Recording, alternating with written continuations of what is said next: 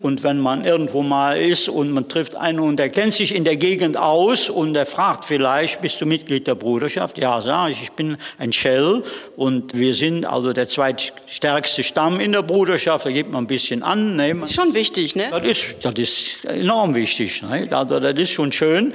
Und äh, wichtig ist auch für mich, das weitergeben zu können.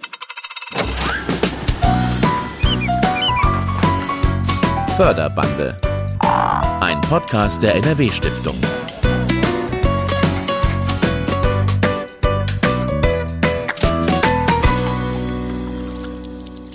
Herzlich willkommen. Ich bin Maria Backer und verspreche, dass wir in dieser Förderbande-Folge einen richtig großen Fang machen. Über 1000 Jahre Geschichte an Rhein und Sieg fließen dabei ein. Wir können also sagen, dass wir die älteste Bruderschaft der Bundesrepublik Deutschland sind. Wir hören von Menschen, die seit vielen Generationen am selben Ort leben. Hier hat man auch einen herrlichen Blick auf Bergheim. Und deren Schicksal doch eng verknüpft ist mit Tieren aus weit entfernten Meeren. Die Fische sind dem Strom nach meistens Aale, die dann, wenn sie geschlechtsreif waren, Richtung äh, Atlantik schwimmen wollten und ab zur Sargasso-See, wo dann in enormer Tiefe abgeleicht wurden und dann starben diese Fische. Es geht um sehr alte und nahezu ausgestorbene Berufe. Mein Vater war Korbflechter auch mein Großvater und Korbflechten und Netzstricken, das sind ja die zwei Berufe, die unbedingt zu der Fischerei mit dazugehören. Dazu gehört auch Streit zwischen Fischerfamilien. Der eine ist dem anderen in seinen Bezirk gefahren. Der eine ähm, hat in der Pachtstelle vom anderen gefischt. Der eine hat dem anderen vielleicht am Netz irgendwas gemacht, hat das zerstört. Das kann auch schon mal größere Kreise ziehen. Es war ja so, dass der Streit von 1720 bis in die 1900er Jahre zwischen Mondorf und Bergheim stattfand. Und da gab es auch Schwerverletzte und Tote. Aber logisch, bei über 1000 Jahren Geschichte gibt es immer wieder auch Versöhnungen und vor allem Versammlungen oder, wie es hier heißt, Gedinge. Der Name Geding stammt von dem germanischen Wort Ting, die germanische Bezeichnung für eine Zusammenkunft. Und wir, warum auch immer, im Mittelalter ist da Geding draus geworden. Geding ist die rheinische Version vom die Ting. Die rheinische Version von Ting. Wir sind in dieser Förderbande-Folge zu Gast im Fischereimuseum Bergheim. Das liegt nördlich von Bonn an einem alten Siegarm und ist ein langjähriges Förderprojekt der NRW-Stiftung. Und die Herren, die wir hier schon gehört haben, sind allesamt Fischereibrüder. Zeit für eine Vorstellungsrunde. Engels, Schell, Grommes, Klein, Mertens, Hennes, Heinzen, Boss. Dann, dann fehlt wie immer ein. Der Name Brungs fehlt, aber damit hätten wir dann auch alle neun Stämme, die heute noch zur Fischereibruderschaft gehören. Früher waren es sogar mal 14. So richtig aktiv sind derzeit aber vor allem zwei Familiennamen. Mein Name ist Günther Engels. Ich bin der erste Brudermeister der Fischereibruderschaft zu Bergheim an der Sieg. Der Bruderschaft gehört übrigens das Fischereimuseum. Ich bin seit 13 Jahren erster Brudermeister und bin Nachfolger geworden von Brudermeister Willi Engels, der diese Position 42 Jahre innehatte. Mein Name ist Horst Schell, ich bin hier im Kreise der Älteste. Ich bin im Augenblick 87 Jahre alt. Ich mache hier hauptsächlich Führungen und mache das sehr gerne, weil ich das jetzt schon fast 20 Jahre mache. Ja, mein Name ist Wilfried Schell. Ich wohne in Siegler und ich bin aufgrund meines Namens Schell natürlich Mitglied der Fischereibruderschaft. Wobei der Stammesname zwar Voraussetzung ist, aber manchmal nicht genügt. Denn die Mitgliedschaft vererbt sich immer nur vom Vater auf den Sohn. Die Söhne der Töchter kommen schon nicht mehr rein. Und die Töchter selbst sind für die Bruderschaft gar nicht vorgesehen. Wer das ändert, bricht die urkundlich verbürgte Tradition, die seit 1037 Jahren gilt. Damit wäre dann wohl auch die Auszeichnung als immaterielles Kulturerbe der UNESCO gefährdet. Dafür wird das Museum im Wesentlichen im Moment nur von Frauen bespielt. Museumsleitung, Museumspädagogin und auch Büro und auch ein Großteil eben der Honorarkräfte, die bei uns neben den Workshops auch noch Kindergeburtstage und das Ferienprogramm durchführen, mhm. sind alles weiblich. Petra Dahlmann ist Historikerin und hauptamtliche Leiterin des Fischereimuseums. Für sie lässt sich die Geschichte insgesamt weiter fassen. Also bei uns geht es natürlich um die Fischereibruderschaft, ist ein ganz wichtiges Thema, aber inzwischen hat sich das Ganze auch ein wenig gewandelt.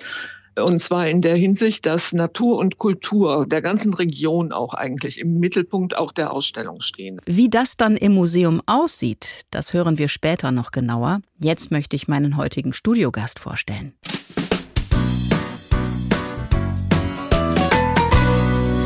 Professor Dr. Karl-Heinz Erdmann ist bei mir. Er gehört zum ehrenamtlichen Vorstand der Nordrhein-Westfalen-Stiftung, ist von Hause aus Geograf, war wissenschaftlicher Direktor am Bundesamt für Naturschutz, lebt in der Nähe von Bonn, wo er auch an der Uni gelehrt hat und lehrt. Und er ist regelmäßig zu Gast bei den Fischereibrüdern und im dortigen Museum. Herzlich willkommen jetzt hier im Podcaststudio. Ja, schönen guten Tag.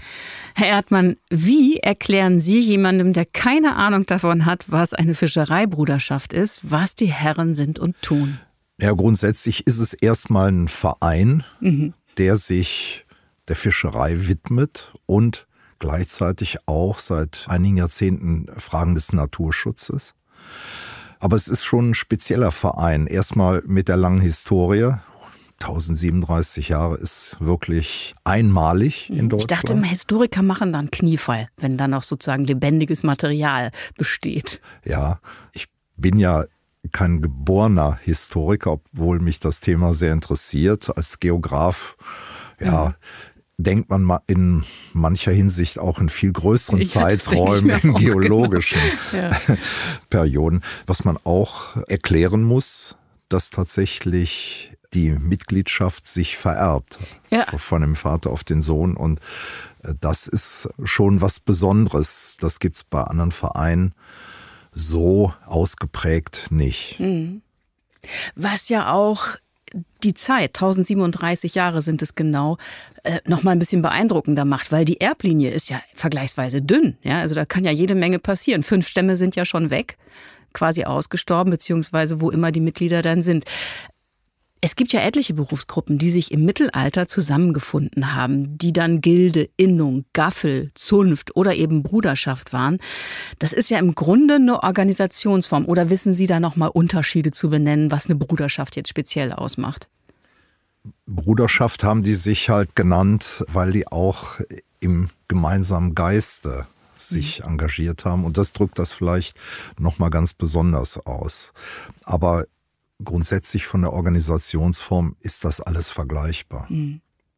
Worin würden Sie denn sagen, besteht die größte inhaltliche Verbindung zur Nordrhein-Westfalen-Stiftung? Diese Fischereibrüder engagieren sich eben auch für die Region und die Landschaft. Und die Landschaft sind die Gewässer. Damit sind sie schon mal grundsätzlich ein geborener Partner für die NRW-Stiftung. Sie bringen den Menschen auch ihr Anliegen näher, nämlich erklären, wie das mit der Fischerei funktioniert. Menschen können dort näher auch an Natur ranrücken. Mhm. Das ist mal wieder so ein Beispiel, wo Kultur und Naturpflege oder Erbe sich so ein bisschen die Hand geben. Das ist ja in der NRW-Stiftung öfter mal, dass es so über Grenzen hinweg geht, auch in den Abteilungen im Haus. Genau, wir haben einige Projekte, die sind ausschließlich mhm, Naturschutz. Mhm, genau. Wir haben ausschließlich Kulturprojekte, aber wir haben auch eine ganze Menge disziplinübergreifende Vorhaben. Sie haben denn äh, der Bruderschaft jetzt schon einige Förderbescheide der NRW-Stiftung überreicht und äh, da würde ich gerne mal wissen, wie und wo die Stiftung genau unterstützt oder wo sie bisher unterstützt hat. Also es sind insgesamt vier Förderungen, die wir mhm. ausgesprochen haben. Die die erste und die zweite sind vor meiner Zeit in der NRW-Stiftung. Das habe ich also nicht persönlich gemacht, habe das aber mit großem Interesse verfolgt. Das war 2005. Da haben wir die Einrichtung des Fischereimuseums unterstützt. Ziemlich dicker Fisch war das, ne? Ja, eine halbe Million mhm. Euro. Das ist dann 2010 weitergegangen. Ein kleinerer Betrag, aber für uns auch sehr wichtig, nämlich es ging dort um die Erstellung der Kinderebene im Fischereimuseum, da haben wir 13.000 überbracht. Ja, und dann äh, wieder etwas größer war mit 26.000 die Restaurierung des Aalschockers. Mhm. Und jetzt zum Schluss nochmal 8.000, wo es um die Erstellung einer aktualisierten Chronik oder Geschichte der Fischereibruderschaft geht. Mhm. Da würde ich gerne nachher nochmal was drüber hören, weil das läuft ja gerade. Das Projekt ist noch nicht abgeschlossen. Ich habe auch noch gelesen in den Unterlagen, dass es schon vor den konkreten Förderungen Gespräche gab über eine Zusammenarbeit mit den Fischereibrüdern. Das war schon Ende der 90er Jahre. Also auch da ist schon ein Vierteljahrhundert inzwischen ins Land gegangen und wer weiß, wie lange es noch währt.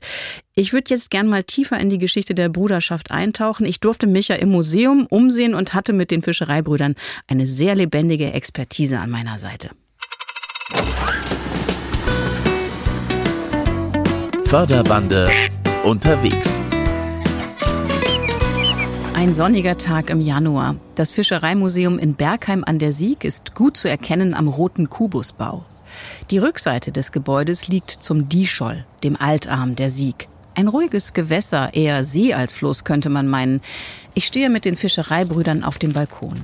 Ja, schönste Blick des Museums hier. Und hier werden noch alle Führungen begonnen, weil wir keinen schöneren Startplatz uns wählen können. Zurzeit haben wir ja auch einigermaßen Wasser hier. Vor wenigen Tagen, erzählt Horst Schell, war der Wasserstand noch vier Meter höher. So viel zum Thema ruhiger See. Die Weiden stehen dann bis zur Krone im Wasser. Früher wurden sie bei Hochwasser geschnitten, um sie zu Körben weiterzuverarbeiten. Heute bleibt schon mal Unrat drin hängen. Darum organisieren die Fischereibrüder jedes Jahr Ende Februar eine Säuberungsaktion.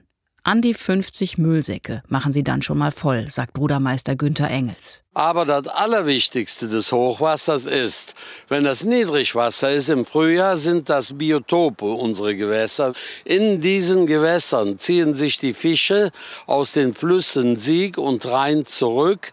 Die Wehre sind dann geöffnet. Die Fische kommen rein, suchen ihre Ruheplätze zum Leichen und hier leichen die Fische. Im Sommer, Juni, Juli haben sie man kann sagen, Millionen von kleinen Fischen, von Brutfischen.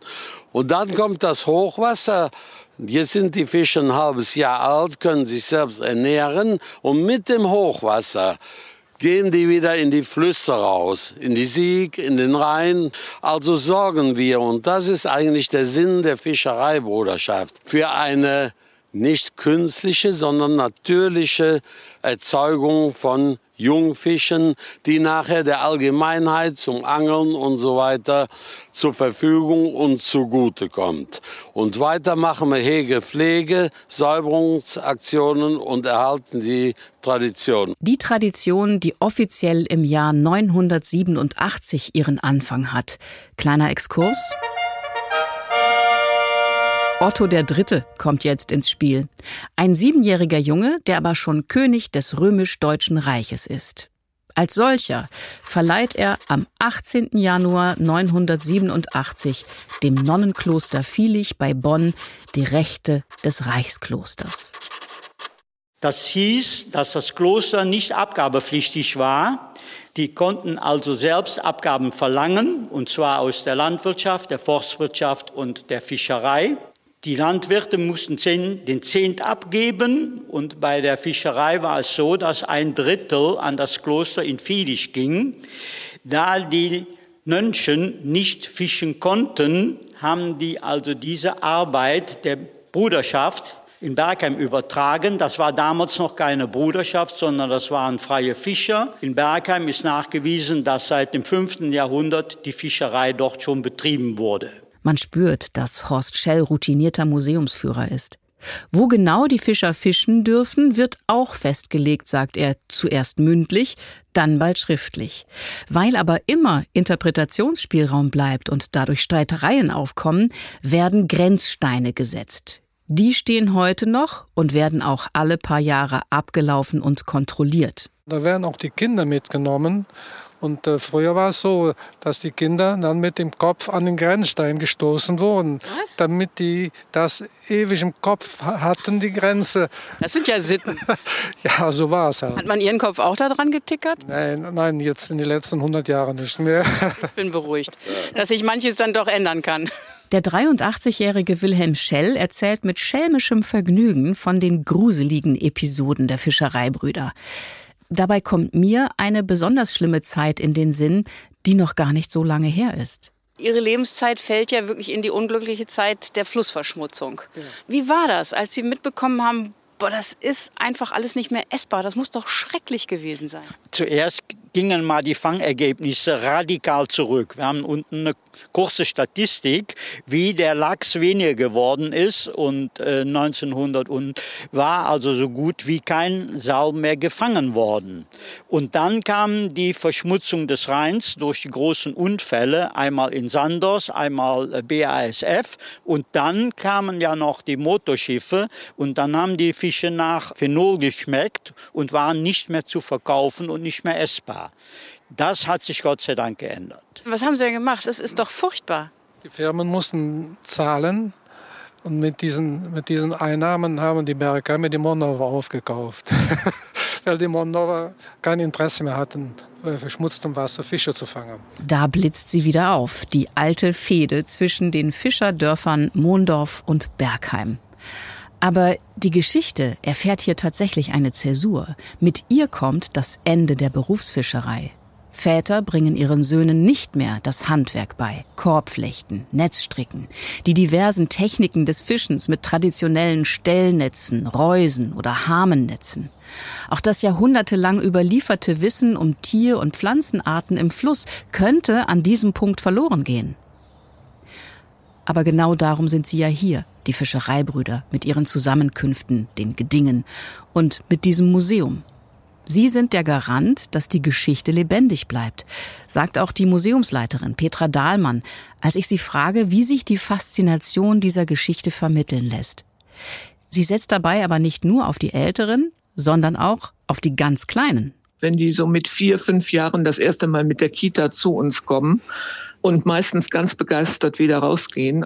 Ich glaube, das ist ein ganz wichtiger Weg, die Kinder und Jugendlichen ranzuziehen, auch zu diesem Bewusstsein eben für die Natur, für die Umwelt. Wir sind außerschulischer Lernort und es geht um Wissensvermittlung, aber Wissensvermittlung auf der Basis entdecken, erleben und erforschen. Das ist natürlich auch für Erwachsene möglich. Auf verschiedenen Ebenen wird im Museum sehr anschaulich das Leben der Fischerfamilien gezeigt. Die oft mühsamen Methoden der traditionellen Korbflechterei, Netzstrickerei und Fischerei werden nachvollziehbar. Und besonders spannend, das Modell eines Aalschockers, einem traditionellen Fischerboot aus den Niederlanden, an dessen Seiten große Netze über Winden ins Wasser gelassen werden. So ein Original-Aalschocker liegt auch direkt am Museum im Dischol. Ich konnte ihn vom Balkon aus schon gut sehen, aber die Fischereibrüder sind so nett und rudern mich persönlich rüber. Solange wir unterwegs sind, will ich noch mal mit meinem Studiogast reden.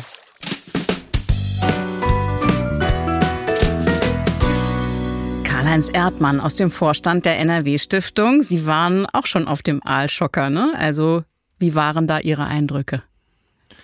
Ja, es ist einfach rustikal, äh, aber wunderbar rustikal. Bitte nicht, nicht falsch verstehen.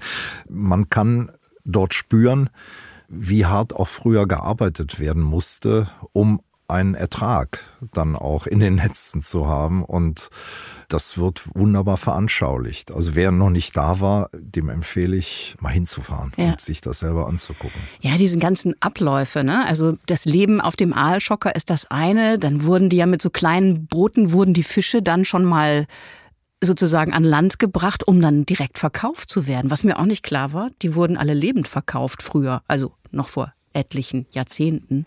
Das war dann Frauensache, habe ich gelernt. Irgendwie- genau. Ohne die lief das Ganze natürlich nicht. Schlussendlich erzählen auch einige der Fischereibrüder, dass natürlich die Zusammenarbeit mit den Frauen immer stattgefunden hat. Ja, klar. Und ja, nach außen hin waren es halt nur die Männer. Ja.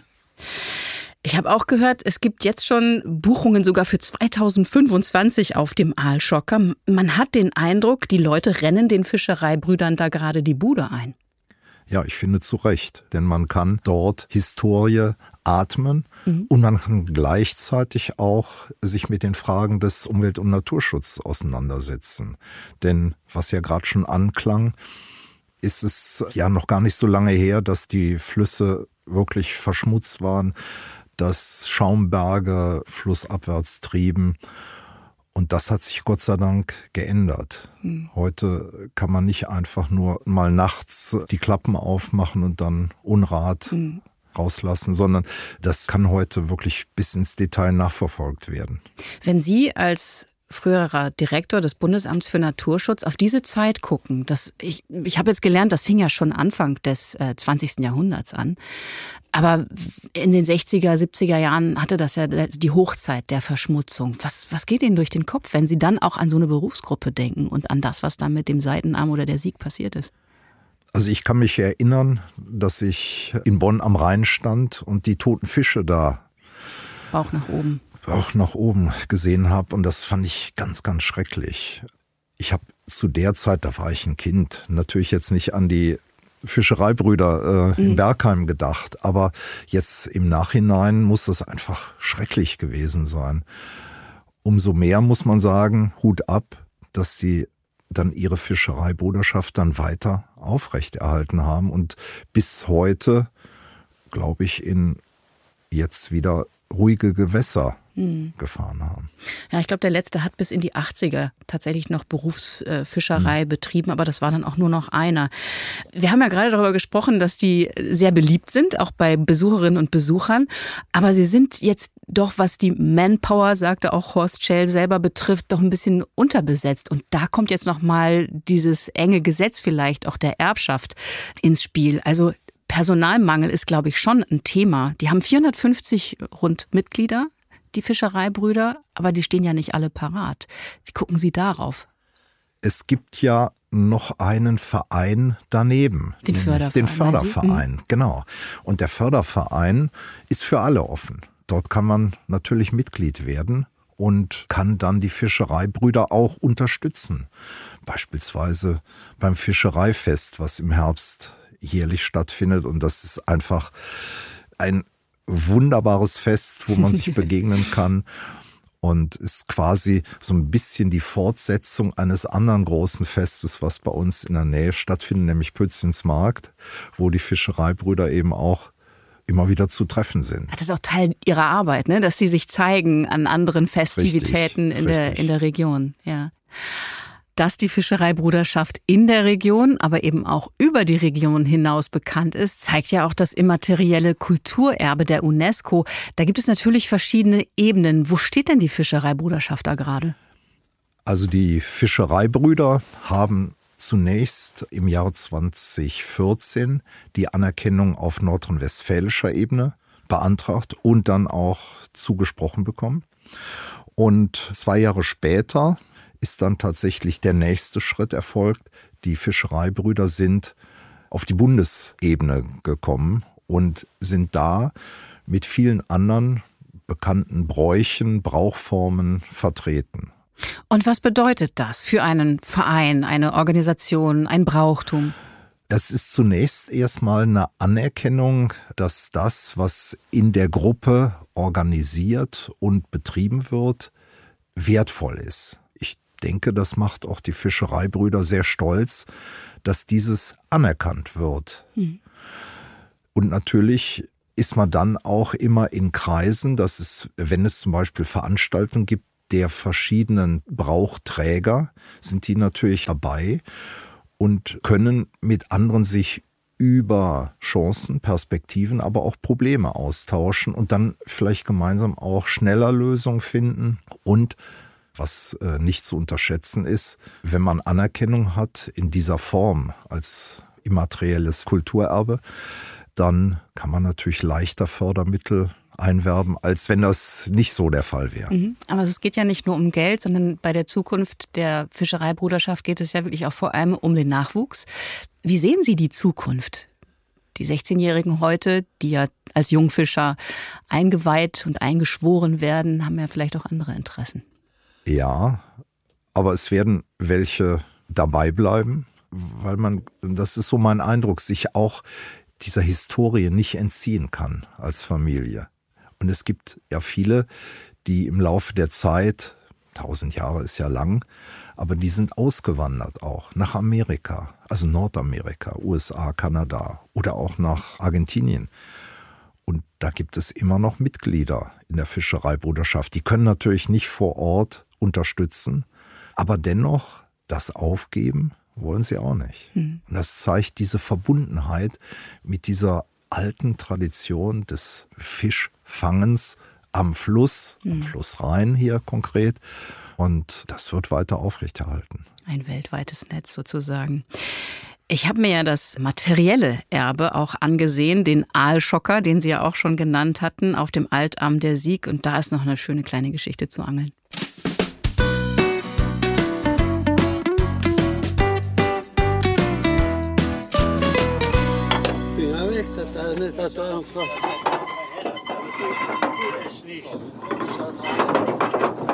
War schon eine schwere Arbeit. Die Winden, das sind ja die nächsten Winden. Dann wurde der Baum, den konnte man runterlegen. Da wurden die Bäume ausgeschlagen. Die Fischer mit zwei, drei, vier Mann maximal Besatzung blieben bis zu 14 Tage auf dem Rhein, haben da drin gewohnt hatte einen Ofen drauf, einen Herd. Da wurde der Fisch, den sie gefangen haben, geschlachtet, gebacken haben, die nur vom Fisch gelebt. Hier kommt ein Zeichen für mich, hier vorne. Bis dahin werde ich jetzt den Anker stramm setzen. Und dann höre ich jetzt für heute mal auf. So. Jetzt tue ich den Block wieder rein. Zack. Das mühsame Leben an Bord eines Aalschockers hat Günther Engels nicht selbst erlebt. Wie man draußen auf dem Rhein lag, viele Wochen lang, wie gemeinsam gekocht wurde, abends die Netze geflickt. Das sind auch für den ältesten der drei, Horst Schell, Erzählungen aus zweiter Hand. Aber sie alle waren live dabei, als der Aalschocker vor einigen Jahren restauriert werden sollte. Dieser Schocker musste ja von dieser Stelle auf die Werft geschleppt werden. Und das geht nur bei einem Wasserstand von 6,72 Meter mindestens. Und 2017 hatte man diesen Wasserstand, da konnte man also den Schocker auf die Luchswerft schleppen lassen. Halbes Jahr hat er auf der Werft gelegen, das Wasser ist gefallen und konnte nicht zurückgeführt werden. Daraufhin ist also der Schocker in den Mondorfer Hafen geschleppt worden. Und dann mussten wir bis 2019 warten, dass in einem Februar, ich glaube am 16., der Wasserstand für vier Stunden wieder auf diesem Höchststand war, dass man an der Brücke, die am Ende dieses Dischholz ist, drüber kam. Drüber? Ja, man musste ja den schleppen. Man konnte ja nicht drunter herfahren. Der Mast ist ja 15 Meter hoch. Und das Brückchen können Sie ja von hier aus sehen. Und jetzt musste das Wasser so hoch sein, dass es über der Brücke stand. Man konnte also über das Gelände der Brücke fahren. Hat nicht ganz geklappt. Man musste also seitlich vorbeifahren.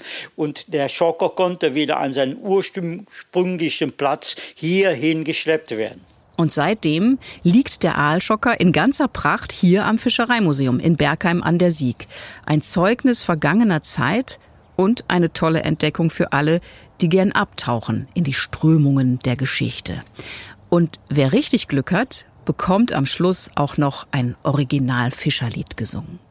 Ein armer Fischer bin ich zwar, verdien mein Geld stets in Gefahr. Aber wenn Herzliebchen am Ufer ruht, dann geht das Fischen noch einmal so gut. Aber wenn Herzliebchen am Ufer ruht, dann geht das Fischen noch einmal so gut. Bravo. Da war ich wirklich sehr gerührt, dass äh, Wilfried und Horst Schell sogar noch gesungen haben, Herr Erdmann. Das habe ich tatsächlich selber auch noch nicht erlebt. Nee, Nein. sind Sie ein bisschen neidisch? Ja, sehr neidisch. sehr gut. Aber ich werde äh, beide dann beim nächsten Mal ansprechen. Ich möchte auch das mal persönlich hören. Ja, ne? Wann wird ja. das sein? Wann sind Sie wieder dort? Ich denke auf jeden Fall im Herbst wieder beim Fischereifest, aber es wird sicher vorher eine Gelegenheit geben. Das Förderprojekt läuft ja noch, die Chronik, die Sie genau. vor eingangs erwähnt hatten. Was steht da zu erwarten? Was wird drinstehen in diesem Buch? Naja, die bisher existierende Chronik, die endete ja Anfang der 60er Jahre. Das ist wirklich ein sehr umfangreiches Buch. Wenn man heute das Buch in der Hand hält, dann muss man sagen, das ist nicht mehr so diesen Rezeptionsgewohnheiten, wie man das heute so mhm. hat, zugeschnitten, sondern denke, da wird auch mehr mit Bildmaterial gearbeitet und es wird konzentrierter auch äh, die Informationen nochmal mhm. aufbereitet. Mhm. Und was natürlich stattfindet von 63 bis heute, diesen Zeitraum. Ja. Wir hatten gerade drüber gesprochen, ganze Flussverschmutzung und ja. dann die Aufgabe der Berufsfischerei. Also da ist eine Menge zu erwarten, auch neuer Dinge. Und ich bin schon gespannt, wie das dann aufbereitet wurde. Ja. Ich frage am Ende immer gern nach einem Wunsch für das jeweilige Projekt. Was wünschen Sie den Fischereibrüdern der Bruderschaft und ihrem Anliegen? Ja, zunächst einmal, dass alle gesund bleiben und dass ihnen auf dem Wasser nichts passiert. Mhm. Dass die Fischereibruderschaft es schafft, gut in die nächsten Jahrzehnte reinzustarten und dass dieses Anliegen, was ja wirklich greifbar ist, wenn man mit den Jungs spricht, dass das weiter existieren bleibt. Sagt Professor Dr. Karl-Heinz Erdmann aus dem Vorstand der NRW Stiftung. Ganz herzlichen Dank für Ihren Besuch hier im Förderbandestudio. Alles Gute Ihnen und ja, viel Spaß beim nächsten Besuch auf dem Aalschocker. Herzlichen Dank. Ich danke auch allen, die diese Förderbande-Folge gehört haben. Wenn Sie mögen, empfehlen Sie uns gerne weiter. Ich empfehle schon mal die nächste Folge. Da sind wir mit dem Experimentemobil des Deutschen Röntgenmuseums Remscheid unterwegs. Das wird Strahlkraft pur. Denn da lernen Sie auch meine wunderbare Kollegin Cornelia Wegerhoff kennen. Sie ist jetzt mit an Bord im Förderbande-Team, wird wie ich Host im Förderbande-Studio sein und auch auf Entdeckungstour quer durchs Land gehen. Die Förderprojekte der NRW-Stiftung bieten da ja noch eine Menge Stoff. Und wenn Sie Teil des großen Förderteams werden wollen, unter nrw-stiftung.de finden Sie alle Unterlagen, um direkt Mitglied zu werden. Also, tschüss, bis bald und Petri Heil für heute. Das war Förderbande. Ein Podcast der NRW-Stiftung Naturschutz, Heimat und Kulturpflege. Mit Maria Backer. Produziert bei Sounds Fresh.